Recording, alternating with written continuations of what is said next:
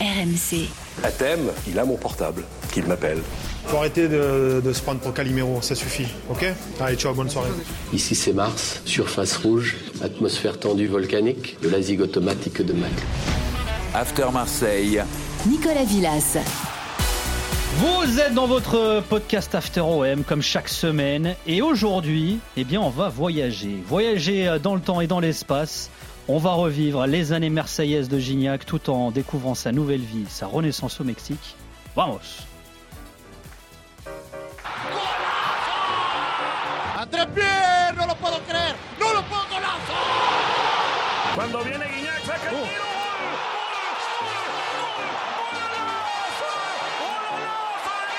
la pelota por el centro, se juntaron dos, va Bebé.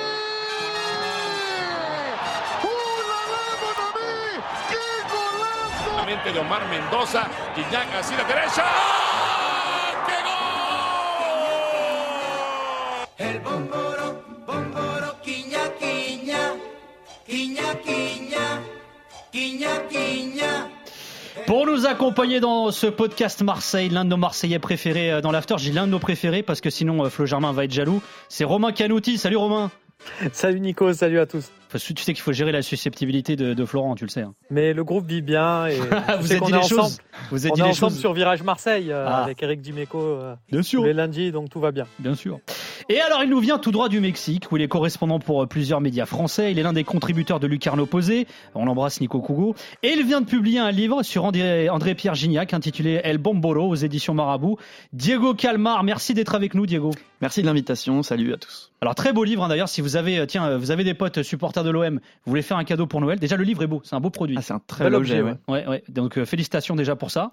Et alors c'est très sympa parce qu'il est beaucoup question de la carrière de Gignac. hein. Il n'y a pas que euh, son parcours euh, au Mexique. Juste avant, Diego, le titre de ton bouquin, El Bomboro. Alors c'est le surnom de Gignac au Mexique. Explique-nous d'où ça vient, même si on vient d'avoir un petit indice là, on vient de l'entendre. hein. C'est ça, en fait, c'est la musique qu'on vient d'écouter, donc c'est une cumbia, hein, c'est le style musical. Et euh, c'est tout simplement euh, un terme, on va dire, euh, qui, qui à la base ne veut pas dire grand-chose et qui est devenu un peu un, un- un gimmick comme ça, et qui termine par Quignac Quignac. Et euh, un jour, un présentateur a, a changé le Quignac Quignac par Guignac Guignac. Parce que parce qu'on l'appelle Guignac. Ils ont un peu du mal à prononcer le, le je, ce son-là. Donc ils, ils ont tendance à prononcer Guignac, et c'est devenu El Bomboro Guignac Guignac, et El Bomboro est resté. Voilà, magnifique. La chanson est, est- est très prenante en tout cas. hein, c'est Ouais. top. hein. Pourquoi avoir eu envie d'écrire ce livre sur euh, André-Pierre Gignac, euh, Diego? Bah, c'est simple, moi je suis, je suis fan de foot, j'ai grandi aussi euh, en partie avec euh, Gignac, qui a quelques années de plus que moi, et je vis au Mexique depuis plusieurs années, donc je suis le football mexicain. Tu es franco-mexicain d'ailleurs. franco-mexicain, c'est ça a été une surprise incroyable pour moi que Gignac signe au Mexique. Au début, j'y croyais pas comme beaucoup de monde. Et donc, euh, je suis aussi assidûment euh, ses matchs, euh, les buts qu'il a mis, etc. Et pour moi, c'était une évidence qu'il fallait raconter cette histoire parce qu'au-delà du foot, on est sur une véritable aventure humaine euh, incroyable et je pense inédite euh, dans le football français. Ouais, alors football français, voire football mexicain. C'est-à-dire, il y, a- il y a une, une Gignac mania extraordinaire euh, au Mexique. hein. Il y a des gens qui appellent leur gamin André, Pierre ou Gignac ou, ou Guignac d'ailleurs.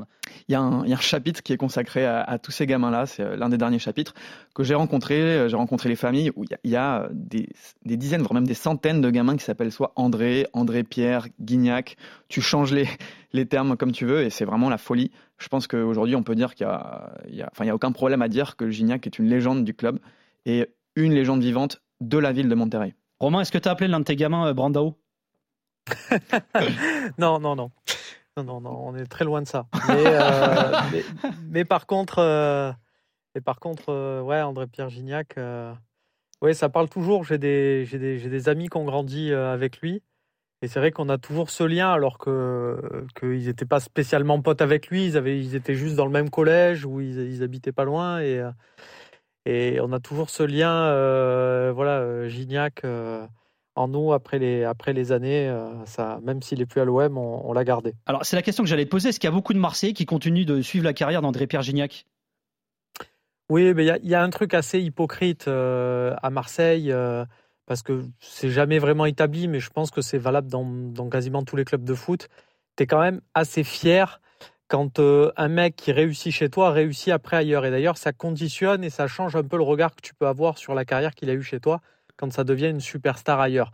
Euh, Didier Drogba est, adulé aussi parce que derrière, il est allé à Chelsea, que c'est devenu une légende de Chelsea, qu'il a gagné la, Ligue des Champions avec ce club. Enfin voilà, il y, a- il y a toujours ce, il faut rappeler que quand Gignac quitte l'Olympique de Marseille, André Ayou est bien plus adulé que lui. On y reviendra peut-être, mais les deux joueurs étaient en fin de contrat et à écouter les supporters de l'OM, celui qu'il fallait absolument prolonger, dont il fallait se, mettre à genoux et lui proposer un contrat mirifique, c'était André Ayou et c'était pas André-Pierre Gignac.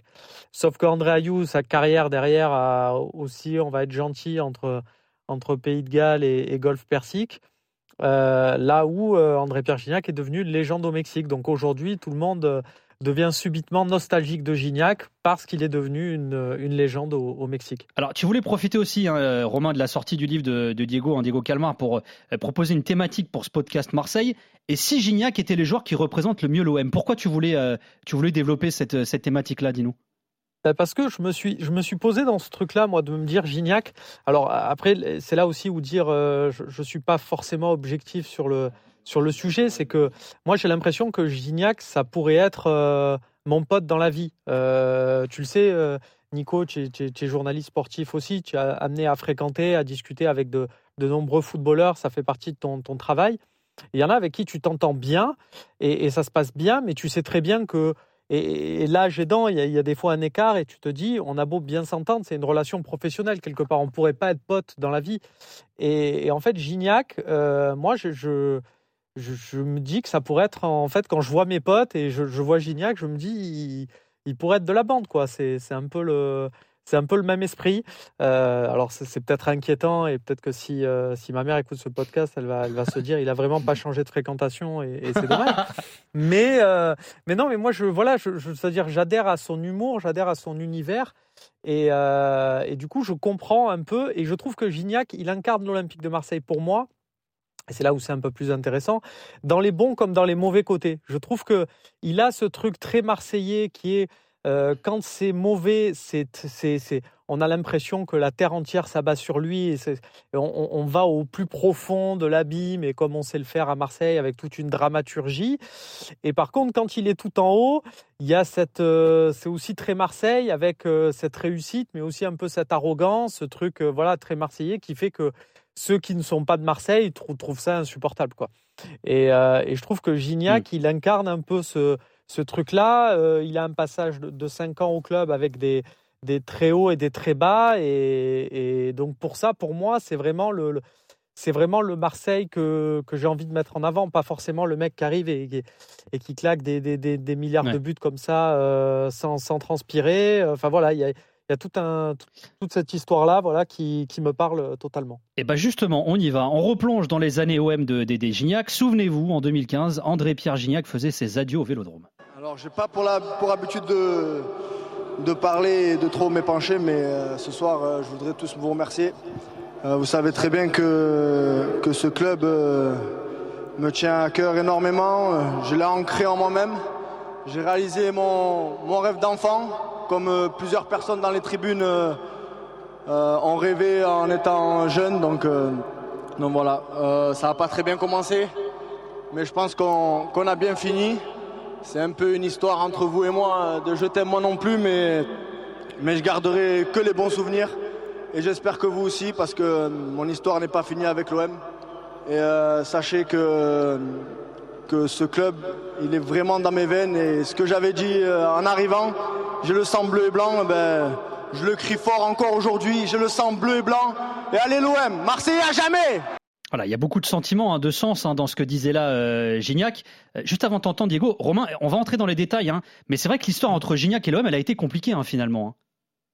Oui, oui, dès le départ, enfin, il arrive, Didier Deschamps n'en veut pas forcément voilà, déjà, déjà le mercato euh, qui, suit sa venue, lui arrive à la fin, mais c'est un mercato euh, qui, qui conditionne toute la saison d'après euh, et qui est, en fait une lutte donc entre, entre José Anigo et, Didier Deschamps qui ont deux visions différentes pour, pour la suite à l'Olympique de Marseille. Et, et André Pierre Gignac arrive presque entre les deux, quoi, sans rien avoir demandé à personne. Il est pas.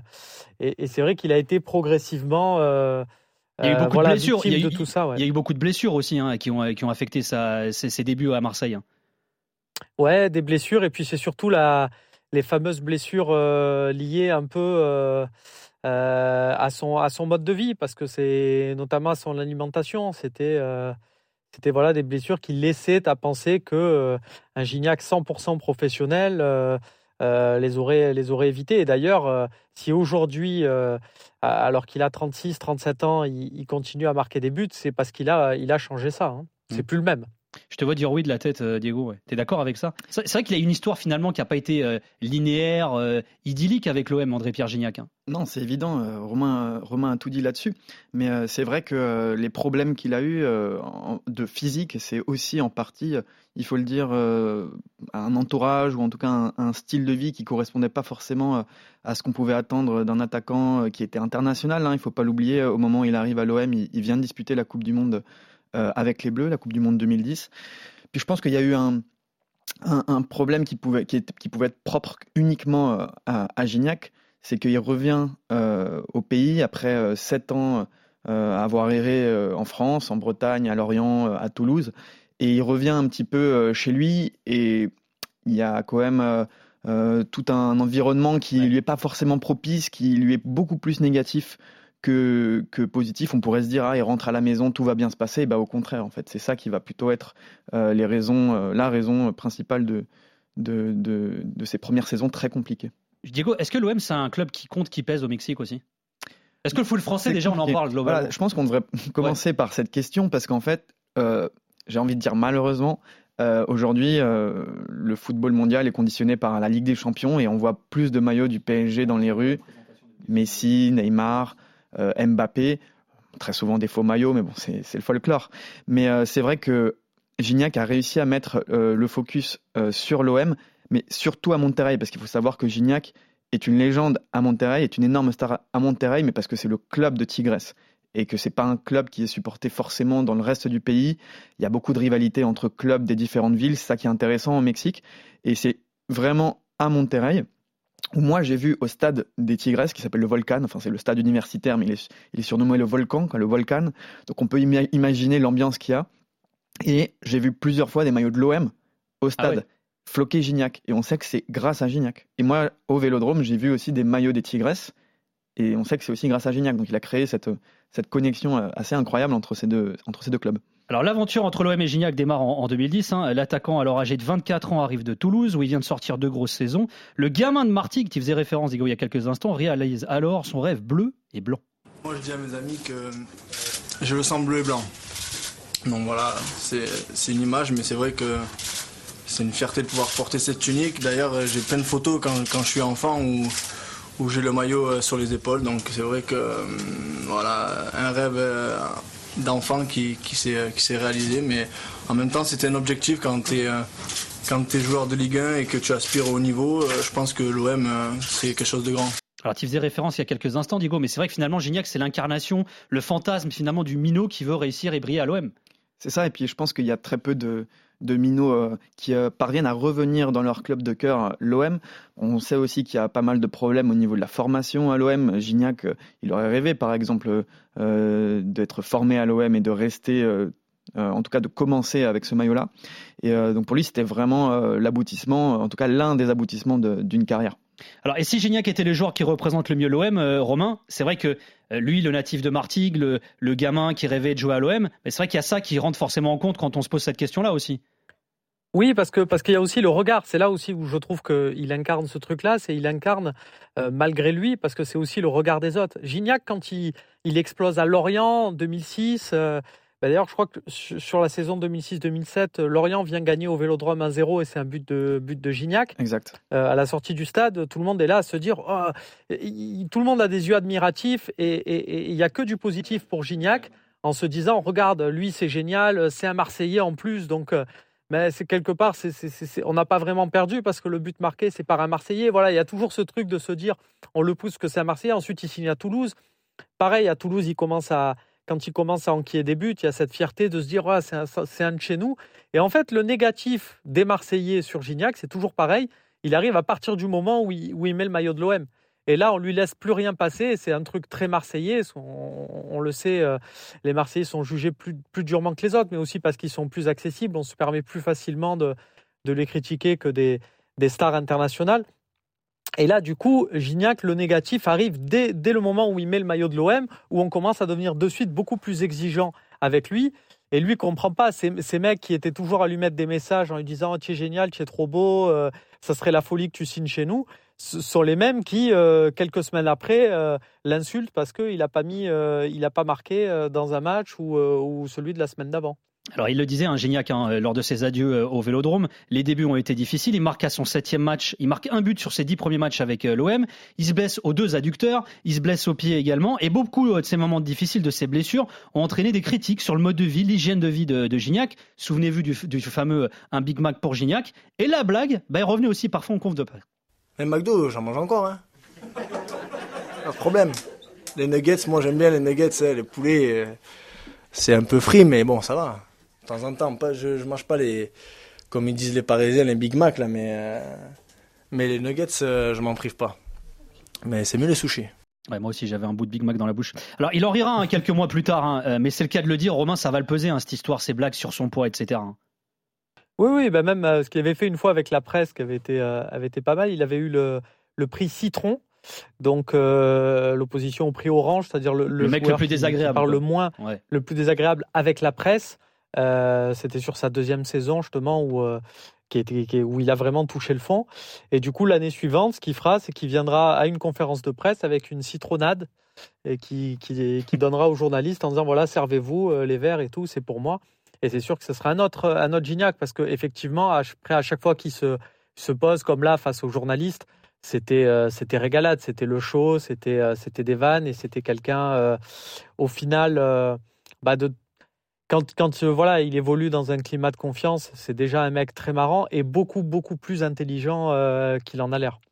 Alors à Marseille, il a découvert les sushis, hein, Gignac. Il a découvert quoi? Il mange quoi au Mexique, euh, Diego André-Pierre Gignac? Eh ben, Gignac, il a une alimentation absolument exemplaire au Mexique. Je pense que ça il, avait... il est affûté de fou hein, quand même. On rappelle, hein, il, est, il a 36 ans, hein, je crois, Gignac. Là. Il va avoir 37 en ouais, décembre. Imagine. Voilà.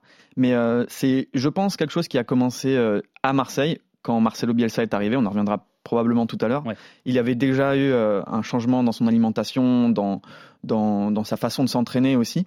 Euh, au Mexique, il a une alimentation exemplaire. C'est même lui qui fait la, la, leçon aux autres, aux plus jeunes. Euh, et il a aussi une façon de s'entraîner qui est exemplaire. Quand il est arrivé au Mexique, Gignac a, a, emmené avec lui son ancien préparateur physique à l'OM, Christophe Manouvrier, et il a plusieurs entraînements perso euh, euh, chez lui après les entraînements collectifs euh, au centre d'entraînement des Tigres.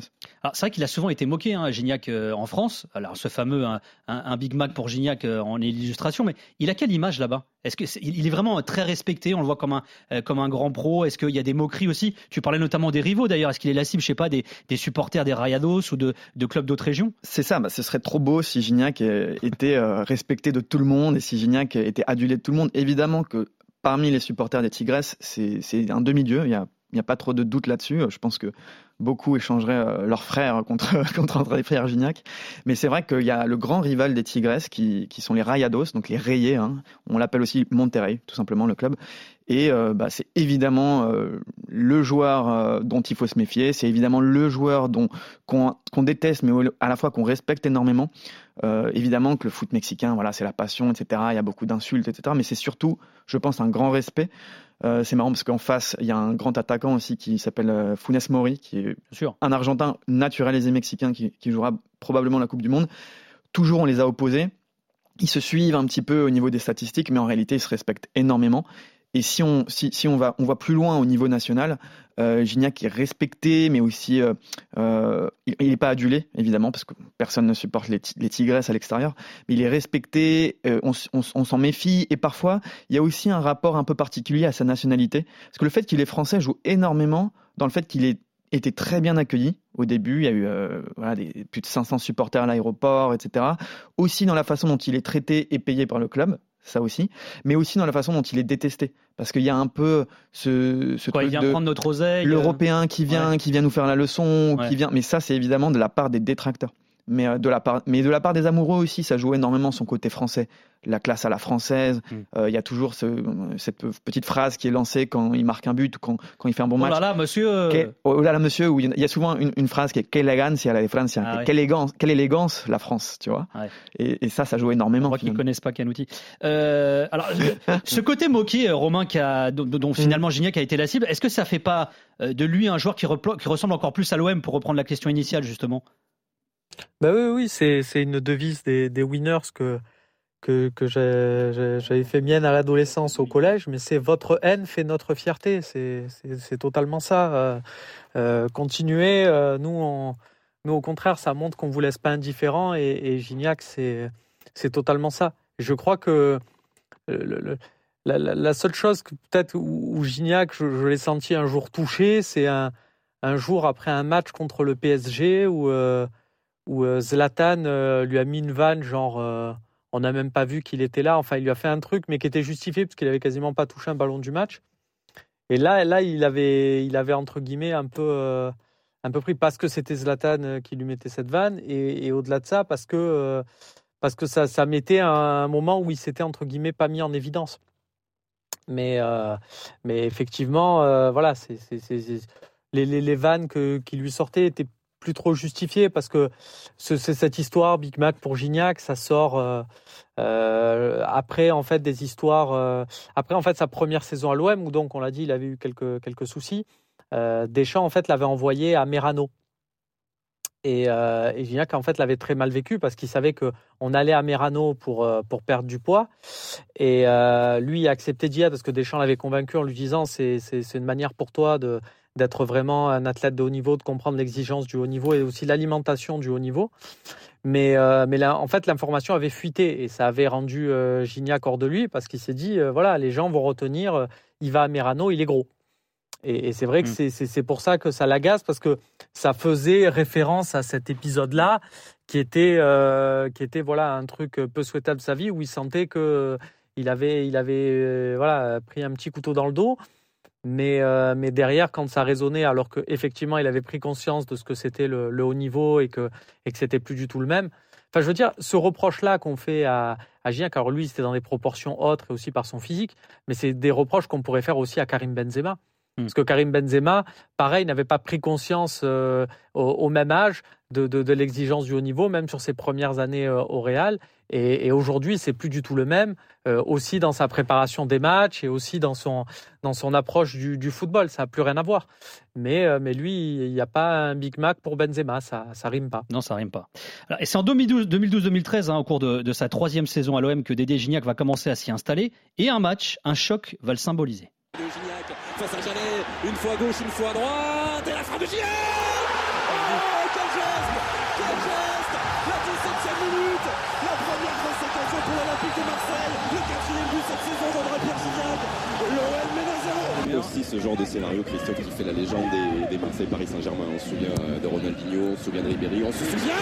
On se souviendra aussi de Gignac qui répond à Zlatan Ibrahimovic 32e minute Marseille aussi peut être dangereux ce coup de pied doublé pour Gignac de partout doublé de Gignac face au PSG. Euh, Gignac qui répond aux deux buts marqués par Ibra au cours de, cette rencontre, un match qui était diffusé sur Canal euh, à l'époque. Euh, alors c'est vrai que est-ce que finalement ce match romain entre le PSG et Marseille parce que c'est le PSG Marseille parce que c'est Ibrahimovic également, est-ce qu'il va y avoir un basculement, je sais pas chez les supporters de l'OM dans le regard qu'ils portaient vis-à-vis de Gignac après ce doublé face au PSG Non, auprès des supporters de l'OM, il arrive avant. Ce match-là, c'est plus une, confirmation, mais c'est dès le début de saison où, euh, où la, saison d'avant était catastrophique et sur les derniers matchs, Deschamps l'alignait tout le temps, il marquait jamais. Il y, a, en fin de saison un match contre Auxerre où il marque enfin un but et tout le stade l'applaudit, mais de manière ironique en disant euh, parce que c'était déjà sa, sa septième ou huitième occasion du match et puis le stade avait été quasi déserté. Enfin, la saison était ratée. Et à l'intersaison, tout le monde se dit on, a envie d'y croire, on a envie que ça recommence. Et euh, il est applaudi dès la première journée. euh, C'était une réception de Sochaux. Et euh, deuxième match au Vélodrome contre Rennes, il marque un but sublime dans les dix dernières minutes qui donne la victoire. Et effectivement, là, déjà, il y a eu cette, bascule. Ce match contre Paris arrive un peu après, alors que l'OM avait fait, je crois, je crois, et une défaite sur le, sur le début de saison. Donc Paris, c'était le choc au sommet. Et effectivement, de voir tenir tête à Zlatan, qui avait mis deux buts lui aussi, c'était c'était une belle une belle confirmation, une belle image. D'ailleurs, c'est tous les buts sont marqués en première période. La deuxième période, il n'y avait quasiment pas eu de match mais on avait l'impression que c'était pour pas perturber et l'un et l'autre qui c'était euh, voilà on va les laisser euh, on va les laisser les deux lions euh, en, se disant vous êtes à égalité pour pas qu'ils se qui se qui se griffent encore plus mais c'était c'est ouais un Gignac qui reprenait du, du, poil de la bête et et, c'est une anecdote à garder quand même c'est que cette réussite d'André Pierre Gignac on la doit à un homme à Marseille un homme qui a tout fait pour que pour que Gignac ait cette troisième saison. Et cet homme c'est Bruno Carotti, le directeur sportif de Montpellier, qui avait refusé, parce que Vincent Labrune voulait à tout prix se débarrasser de Gignac. Il avait proposé à Montpellier en lui disant, en disant même s'il faut, on prend euh, la moitié, voire plus de son salaire, et prenez-le en attaque, euh, alors que Montpellier venait de vendre Olivier Giroud à Arsenal. Et euh, Bruno Carotti avait fait venir euh, euh, un Herrera d'Amérique du Sud, je ne sais plus exactement d'où. Du Chili. Mais la, la, la, commission devait être bonne, comme on dit. Et, et du coup, bah, grâce à, au refus de Bruno Carotti de, de prendre un Gignac avec euh, une bonne partie du, salaire euh, payé par l'OM et payé par Vincent Labrune, ben Gignac est resté à Marseille et, a donc euh, démarré les, hmm. bonnes années. Merci, merci Bruno. Bisous à Bruno. D'ailleurs, sur ce match contre le PSG, sur le, sur le but de, Zlatan, parce que Zlatan met aussi un doublé, c'est Zlatan qui récupère le ballon et qui vient poser le ballon dans le rond central, juste face à Gignac et il le regarde dans les yeux. Et je ah, trouve que ça, de défi finalement. Et ça finalement, ça, a été un peu considéré comme euh, une vraie marque de respect de la, de la, part de Zlatan, qui en général méprise ses, adversaires. Et, et, je pense que c'est peut-être aussi l'un des basculements pas forcément ce geste-là, mais ce geste-là était une, une, preuve un symbole, que finalement Gignac, c'était un attaquant important de Ligue 1 à ce moment-là. Mais d'ailleurs, tout à l'heure, on parlait un peu de sa personnalité. Toi aussi, t'en parlais, euh, Diego. il a quand même un mental euh, fou, euh, ce Gignac, parce qu'il a été moqué, il a été raillé, conspué, etc. Il a eu de nombreuses blessures. À chaque fois, il s'est relevé. Et alors, je pense que tu vas pas me démentir, mais au Mexique, c'est souvent l'homme des grands matchs finalement aussi. Oui, c'est ça, même si finalement au Mexique, il a perdu énormément de finales aussi. Vrai. Il a perdu des finales de championnat, des finales de Ligue des champions de la CONCACAF. Euh, il y a eu plusieurs désillusions, hein. mais c'est vrai que c'est euh, l'homme des Liguillas. On l'appelle les Liguillas, ce sont les playoffs du championnat mexicain. Ça lui est arrivé de marquer peut-être euh, trois buts lors de la phase régulière, donc les 17 matchs. C'est pas terrible hein, quand même. Et il arrive en Liguilla et il finit par planter 6 buts en 6 matchs et donner le titre à son équipe.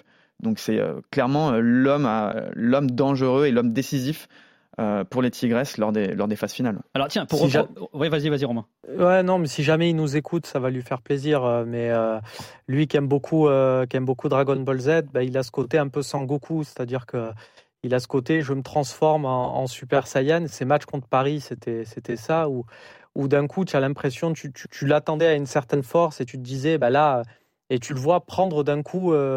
Euh, voilà, se, surpasser et devenir d'un coup beaucoup plus fort euh, l'espace d'un match, l'espace d'une mi-temps et, d'être vraiment mmh. transcendé par, euh, par l'événement. Quoi. Il lui manquait juste la, coupe de cheveux. Pour en revenir, oui, effectivement. Pour en revenir à, sa relation avec l'OM, il y a aussi une forme de paradoxe, hein, Romain, dans le parcours de Gignac à l'OM. On a l'impression que quand lui cartonne, le club plafonne. Lors de sa troisième saison, il dépasse les 20 buts, alors malgré une blessure au pied d'ailleurs, mais le club termine pas européen. Bob va sauter également. Il y, a toujours cette espèce de frustration, finalement, on a l'impression. Ouais, la, saison, ouais, donc c'est exactement ça. Euh, c'est la quatrième saison même, parce que la troisième avec Bob, il, il, commence à bien marcher euh, et, le club finit deuxième. La saison d'après, ça, marche beaucoup moins bien. Et pourtant, lui, il marque. Et c'est encore une question de mental, parce qu'à l'intersaison, euh, bah, Bob demande à, quand même à recruter un mec à son poste et c'était Bafé Goumis, euh, qui connaissait bien d'ailleurs, qui connaît depuis, depuis qu'il est ado. Mais, euh, mais lui, il s'est pas préoccupé de ça. Et en gros, il y a eu encore ce côté un peu force mentale du euh, ben, on veut quelqu'un à ma place, ben, je vais montrer, je vais mettre des buts et je vais vous montrer que, qu'il faut compter avec Gignac. Donc cette saison-là, même malgré les secousses, lui, il a, il a continué à empiler les buts et à se dire voilà, je serai en position favorable. Et ça sera encore le cas la saison d'après parce qu'il lui reste un an de contrat et que et que la, Brune du coup pense à l'avenir en disant bah tiens moi je vais recruter l'attaquant d'après Gignac. Bah, Gignac voit arriver Michi Batshuayi, mais il voit aussi arriver Marcelo Bielsa et, et la suite on la connaît. Et alors à l'aube de la saison 2013-2014, un autre événement euh, va marquer la carrière de Gignac. Il est rappelé en équipe de France. Il a alors plus connu les Bleus depuis trois ans. Jamais depuis qu'il avait rejoint l'OM, APG n'avait été convoqué en EDF. Alors lorsqu'il retourne à Clairefontaine, il est forcément content. On a perdu un peu l'habitude, on va dire, donc, euh, donc forcément une fierté et un honneur euh, décuplé puisque, euh, puisque j'ai dû batailler et, et revenir, et revenir euh, comme ça, c'est voilà, c'est valorisant et, et honnêtement, c'est euh, c'est une grande fierté. Et là aussi, il y a une forme de paradoxe hein, finalement. Romain, il rejoint un grand club et euh, il disparaît du radar de l'équipe de France. Euh, je sais que souvent, ces non-convocations chez les Bleus vont faire débat à Marseille. D'ailleurs, lui-même parfois comprendra pas le fait d'être zappé comme ça. hein. Oui, après, pour le coup, une fois que Didier Deschamps devient, vu, vu la relation entre Didier Deschamps et André-Pierre Gignac à Marseille, euh, il y a un moment donné où on se dit, Didier Deschamps devenant le sélectionneur, Gignac, il peut faire une croix sur, euh, sur l'équipe de France. Mais, et c'est là où la grande surprise de, de ce rappel, il y a euh, le pragmatisme de Deschamps d'un côté et un Gignac qui, qui voilà, qui est pas dans la position qu'on a dépeint, que j'avais expliqué à son arrivée où on le voyait un peu euh, entre Anigo et Deschamps. Donc, euh, il y a des moments où certains se disaient il y a des raccourcis faciles, comme il est fâché avec Deschamps, ben en fait c'est un pro Anigo. Ou, et en fait non, euh, Gignac est resté Gignac et, euh, il a eu les relations qu'il a eues avec euh, tout le monde à l'OM. C'est pas, c'était pas binaire. Et, oui, effectivement, après c'est le, pragmatisme de Deschamps qui fait le reste, et aussi l'envie de, Gignac d'être moins têtu sur certains sujets parce qu'effectivement ça avait été chaud entre eux, notamment à la mi-temps d'un match de Ligue des Champions où, Gignac avait vidé son sac devant, devant tout le vestiaire. Euh, euh, ça, avait été, ça avait été un peu chaud et l'équipe avait eu un déclic positif juste après sans lui. Donc, euh, donc euh, ouais, des pé- périodes dures avec Deschamps, il en a vécu à Marseille. Diego, comment tu définirais toi l'histoire entre Gignac et l'équipe de France? On peut pas euh, oublier cette dernière action contre le Portugal. euh, Ça peut tout changer en fait. Ah, je m'en souviens. C'est une action. Toi, tu t'en souviens? Ah ouais. Ça t'a fait quel euh, Ah ouais. Ça t'a fait quel effet? Bah écoute, j'ai kiffé photo, voilà avec le jeu de mots. Voilà. Non, mais c'est très c'est une une relation un peu contradictoire qui est qui on pourrait presque la comparer à celle de l'OM où tu sais pas vraiment en fait euh, comment elle va se solder. Est-ce que on peut considérer que c'est une belle carrière? Oui. 36 matchs avec les Bleus, il me semble, 7 buts. Ouais, c'est ça. C'est quand même pas mal. Il y a une- des dizaines d'attaquants français qui aimeraient avoir euh, ce ratio et avoir participé au moins à une Coupe du Monde et au moins à un Euro. Et c'est marrant parce que finalement, en face au Portugal, c'est un joueur lambda qui a probablement une moins bonne carrière que Gignac euh, en club euh, et dans le reste de sa carrière, qui devient le héros du Bon, attention, Portugal. parce que Eder, c'est mon, c'est mon Gignac à moi. hein. C'est ton Gignac à toi, C'est mon frère à moi. je- C'est Canouti, il a Gignac, moi j'ai Eder, ok mais on pourrait presque comparer le destin de ces, de ces, de ces deux gars-là, parce que vrai. Gignac aurait pu devenir un héros sans avoir été un joueur marquant de Alors la. après, je vais te dire, je pense que Eder était plus détesté parce qu'il était, il était, il était sifflé par le public portugais avant l'Euro, hein, juste avant l'Euro quand même, ce qui n'était pas forcément le cas de Gignac. Mais Ouais, bah, ça, c'est, donc du coup, c'est, probablement aussi, pas le même hein, ouais. niveau, mais euh, c'est-à-dire que le Gignac est- pourrait passer presque pour un, un- un joueur lambda de, de l'histoire de l'équipe de France, et il est un cheveu, euh, et a, a un cul de pépé par terre, parce qu'il lui met un crochet, et, et finalement, il, il décide de fermer son pied au moment de frapper, et un poteau qui revient pas sur Griezmann, le, pot- le ballon peut revenir sur Griezmann, il revient pas, et puis cinq minutes après, on sait ce qui se passe. Alors, tu faisais allusion justement à l'Euro 2016. C'est vrai qu'il est appelé par Didier Deschamps en tant que joueur des Tigresses. Alors, c'est vrai qu'en France, hein, à l'époque, beaucoup étaient étonnés. Euh, Est-ce que déjà ça a étonné au Mexique le fait qu'un joueur de la Liga MX euh, soit appelé euh, pour disputer une phase finale de l'Euro, même si voilà, Gignac est, est- français? Et surtout, est-ce que tu peux présenter à ceux qui connaissent pas ce qu'est le championnat, le foot mexicain, la ferveur même qu'il y a là-bas, quoi? Bah, dé- déjà, alors pour reprendre à ta première question, euh, plus que surpris, ils étaient extrêmement heureux de se dire que bah ouais, on peut jouer au Mexique et être un, joueur convoqué euh, d'une grande sélection euh, à un Euro ou à une Coupe du Monde. Et ça, c'est vraiment ce qui a marqué. En fait, les Mexicains se sont dit, bah il a fait le bon choix. Et, et nous, notre championnat, il vaut pas rien. Parce que Gignac, quand il signe au Mexique, beaucoup se moquent de lui. Il faut pas oublier que, que ce soit supporters, que ce soit les observateurs, même des journalistes, euh, ont critiqué son, son choix, comme s'il allait, euh, euh, voilà, comme s'il partait au Qatar juste gagner des, des, des, des millions d'euros sans juste en trottinant euh, sur la pelouse. Il y a, il y a quand même un niveau euh, très acceptable au Mexique. Euh, c'est pas forcément facile. Il y a beaucoup de Français. Enfin, après Gignac, il y a 4-5 Français qui ont tenté l'aventure, qui se sont tous cassés les dents. Et euh, donc, il a vraiment maintenu en fait son niveau de forme, son niveau de jeu, sa confiance en tant que buteur. Et euh, il est devenu meilleur buteur du championnat mexicain cette année-là. Il a été champion du championnat mexicain également. Et avec Deschamps, tout à l'heure on parlait du pragmatisme de Deschamps. Je pense qu'il y avait aussi cet, cet accord tacite où Gignac savait qu'il allait être super sub. Et plus que de prendre les 23 meilleurs joueurs, Deschamps, il prend les 23 meilleurs pour former le meilleur groupe. Et, et Gignac était parfait dans ce rôle-là, qu'il avait complètement accepté. Euh, pour jouer derrière, derrière Giroud, parce que la plupart des matchs qui, qui, qui, qui disputent, c'est en entrant en jeu à la place de Giroud.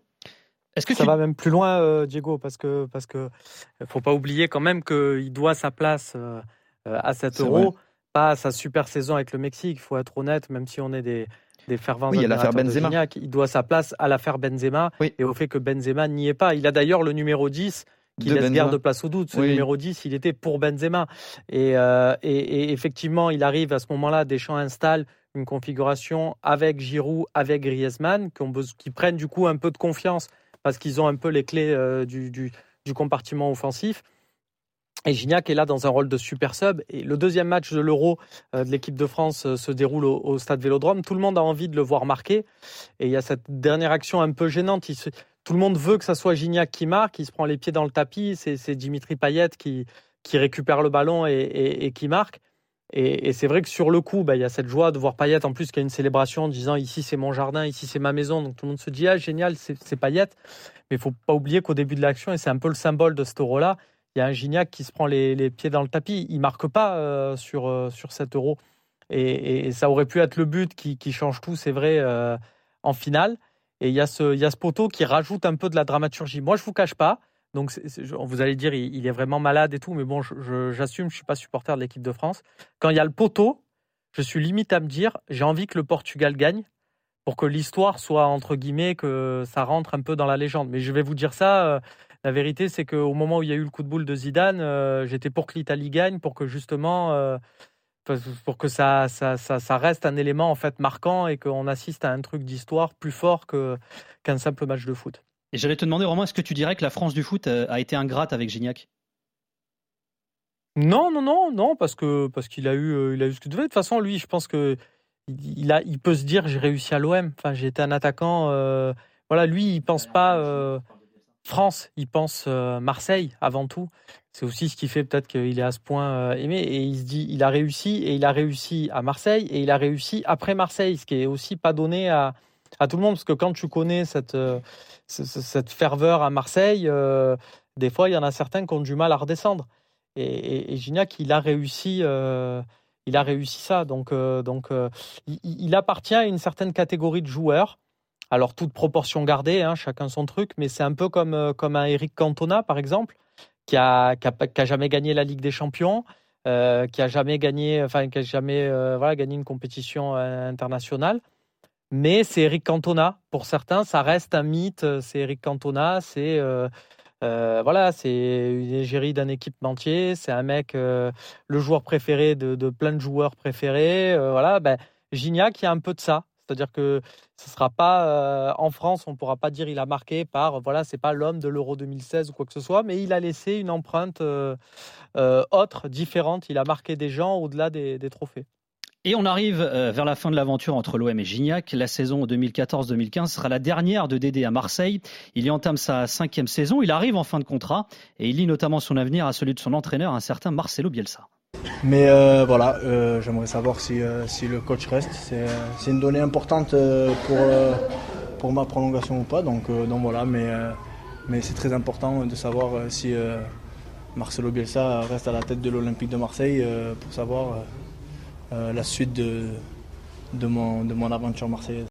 Alors Romain, la rupture, elle, va pas se faire sans une certaine dramaturgie hein, entre l'OM et Gignac. Ça va traîner hein, cette histoire hein, finalement.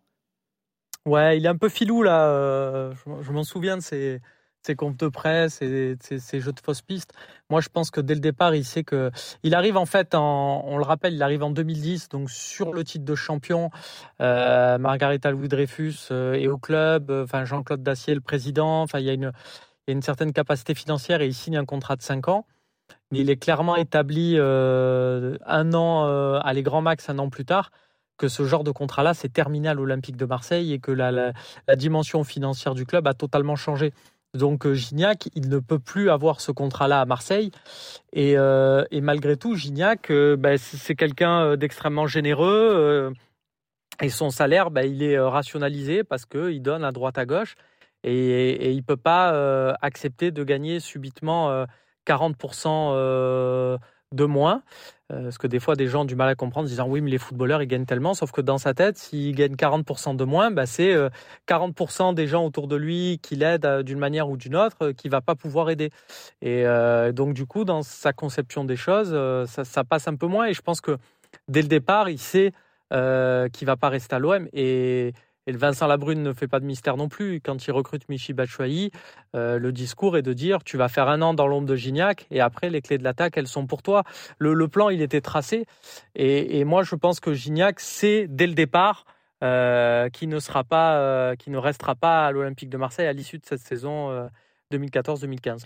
Alors cela dit, hein, quand on réécoute Gignac à l'époque, il est, donc en fin de contrat avec Marseille. Diego, il, se passe quelque chose de fort entre Gignac et, et Bielsa. Oui, c'est une relation euh, qui, euh, qui est vraiment euh, très différente de celle que Bielsa pouvait avoir avec les autres joueurs de, de l'effectif. On sait que Bielsa, c'est un, un personnage particulier, finalement à la fois très, très affectueux, mais d'une autre manière aussi qui ne, ne, ne, le manifeste pas. Et finalement, c'est un des joueurs avec, le qui, avec qui Bielsa va le plus que faire connexion, Gignac. Je pense que c'est finalement le joueur qui, qui a le plus marqué euh, Bielsa sur cette période-là, si on prend euh, vraiment du prisme de Bielsa.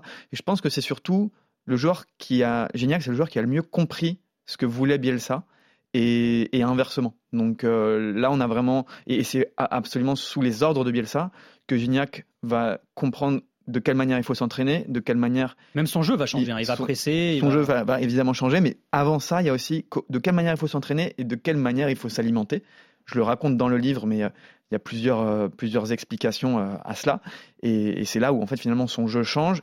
Il marque presque à toutes les journées euh, au mois d'août au mois de septembre. Il le dit, qu'il sent que de toute façon, ça ne va pas continuer, mais qui, mais qui profite. Et, clairement, c'est une relation qui, que, Bielsa, enfin, ça a marqué la, la, carrière de Bielsa, cette relation avec cet attaquant. Romain, tout à l'heure, on disait que Gignac n'a pas eu une relation fusionnelle avec Didier Deschamps. Comment tu définirais la relation qu'a eu Gignac avec Bielsa? Bah, elle n'était pas fusionnelle non plus. Hein. C'est-à-dire qu'il y a eu des épisodes un peu électriques. Il y a aussi des fois où, où il est parti de l'entraînement énervé. Et, euh, voilà, donc il y avait, y avait peut-être pas euh, à l'époque Titi, c'est toi le boss devant la commanderie pour, euh, pour dire tiens, il y en a un qui est sorti plus tôt que prévu. Mais, mais, mais, mais c'est arrivé. Mais c'est pas grave parce que, parce que le principal, c'était quand même qu'effectivement, il y avait beaucoup d'explications. Et c'est vrai que moi, j'étais sidéré de voir à quel point euh, Bielsa, dont on sait que son gros point faible, ça reste quand même le, les langues et, et, à quel point il, parlait avec Gignac. Et bon, Gignac parlait espagnol, avait des notions. Euh, enfin, il avait un niveau d'espagnol plus que correct et déjà. Et, et du coup, de voir euh, les deux qui conversaient en, en, espagnol et de voir à côté d'eux, par exemple, des fois, quand ils parlaient foot, de voir un Lucas Ocampos qui semblait totalement largué, alors on en oubliait presque en fait au campus parlait la même langue et qui pouvait se mêler à la, à la conversation. Mais euh, mais il y a eu, pour moi, il y a quand même des épisodes. Alors ça fait partie d'une relation globale qui est très bonne, mais il y a des épisodes. Il y a eu des tensions aussi. me marquent. Et ouais, il y a eu des tensions et notamment sur le le dernier OM PSG où Gignac se remet en mode Sangoku et reclaque un doublé contre contre le Paris d'Ibrahimovic. À la mi-temps, l'OM gagne à la mi-temps, l'OM peut se dire bah tiens, on est euh, de nouveau en course pour le, pour le titre. Et à la mi-temps, dans le vestiaire, Gignac euh, dit à ses partenaires euh, les gars, on se calme, on sait que les principes c'est d'aller devant, mais là il faut se calmer, on tient quand même un résultat, il faut pas faire n'importe quoi. Retour du retour du, du, terrain sur le terrain, l'OM prend deux buts assez rapidement, Paris repasse à 3-2. Et Gignac est un des premiers joueurs sortis par Bielsa dès l'heure de jeu. Et donc euh, Bielsa a jamais dit que c'était une sanction par rapport à ce truc-là. Euh, ça n'a jamais été trop ébruité. Mais bon, on est quand même en droit de penser qu'il a eu mauvaise de voir Gignac prendre la parole comme ça euh, devant de lui et de dépasser un peu son, son rôle de simple joueur. Donc voilà, il n'y a pas pas, ça n'a pas été non plus une fusion. Euh, de toute façon, c'est difficile qu'il y ait une fusion avec, euh, avec, Bielsa, hein, de toute façon. Hein. mais c'est plus au niveau sportif, je pense qu'il en a bénéficié hein, de manière incroyable. Alors, Bielsa a longtemps entraîné au Mexique aussi. Hein, oui, euh, Atlas, América, dans les années 90. Est-ce que tu penses qu'il a pu avoir une influence dans le choix de Gignac de rejoindre Tigres quand il quitte Marseille? Peut-être une influence implicite où Gignac s'est dit, mais peut-être que c'est ce football-là dont j'ai besoin. Mais Bielsa ne l'a pas influencé directement. Mais euh, c'est sûr que je pense qu'au moment où il doit faire un choix, Gignac, il a d'autres propositions. J'explique un petit peu les, dessous du, transfert, mais euh, euh, c'est évident que finalement l'aspect culturel, l'aspect Euh, il fait un choix de vie, hein, il y a C'est- d'ailleurs. Gignac, hein. Ouais, ouais. C'est pas seulement une histoire de contrat, c'est Ouais. pas seulement une histoire de niveau de championnat, parce qu'il y a a d'autres championnats qui, il aurait pu aller dans d'autres types de championnats et dans d'autres types de pays où il se voyait pas forcément vivre. Et c'est sûr que quand le Mexique arrive, euh, là, ça a fait euh, tilt dans sa tête. Alors évidemment, ensuite, il y a d'autres raisons qui font que tu signes dans un club ou non, mais euh, le type de pays, c'est sûr que ça l'a, ça l'a ambiancé tout de suite. Euh, on parlait de ses relations avec ses entraîneurs. Il, il a quel genre de relation avec ses entraîneurs au Mexique, euh, Gignac, depuis qu'il y est? Alors, il y est depuis 7 ans et pendant 6 ans, il a eu le même coach. Un coach qui est resté pendant, Ouais, pendant une 10 légende, ans. hein. C'est vraiment une légende des Tigresses. De toute façon, les, les grands joueurs de cette décennie aux Tigresses sont, on peut citer trois joueurs qui sont devenus légendes et le coach qui était déjà une légende euh, en tant que joueur, euh, pas du club, mais en tout cas du championnat mexicain et qui est euh, aussi euh, maintenant l'un des coachs les plus, les plus titrés. Et c'est marrant parce que c'est aussi un coach très sanguin, mais peut-être beaucoup plus démonstratif et, beaucoup plus beaucoup plus, qui s'exprime beaucoup plus. Il a, a peut-être plus de mots que Bielsa. C'est pas du tout la même façon de jouer. Il est peut-être beaucoup plus défensif, beaucoup plus de liberté aux attaquants.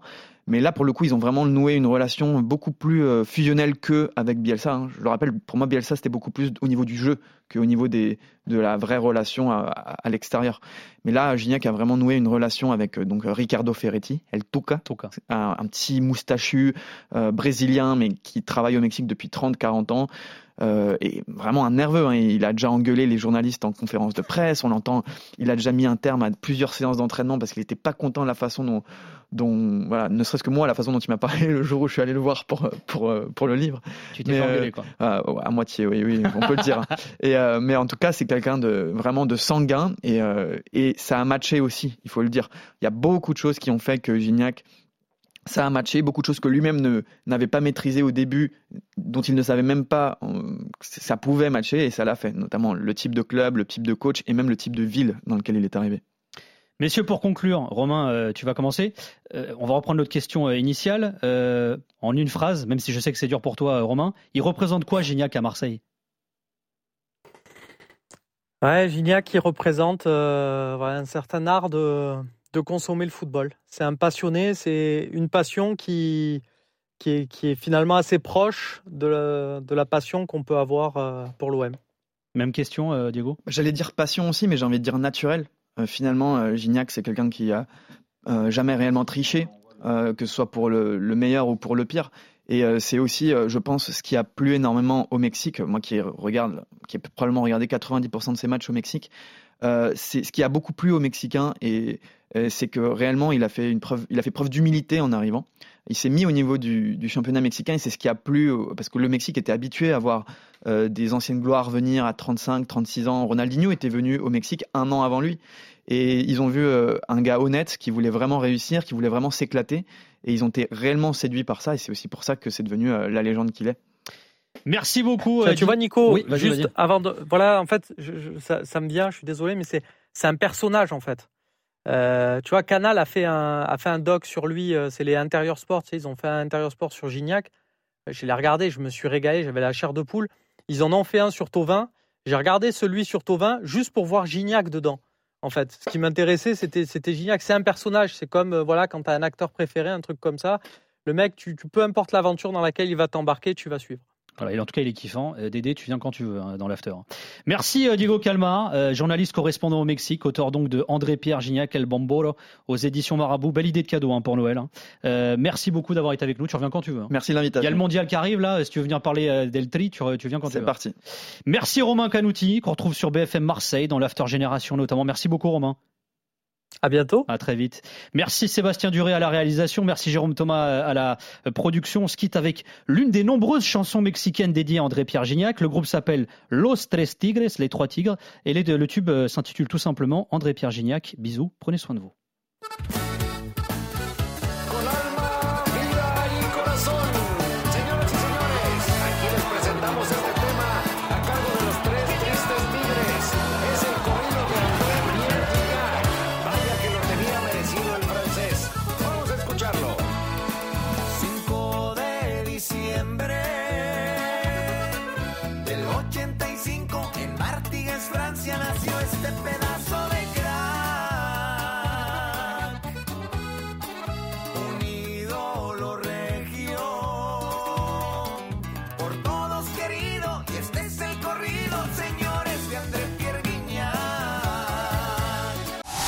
RMC, After Marseille.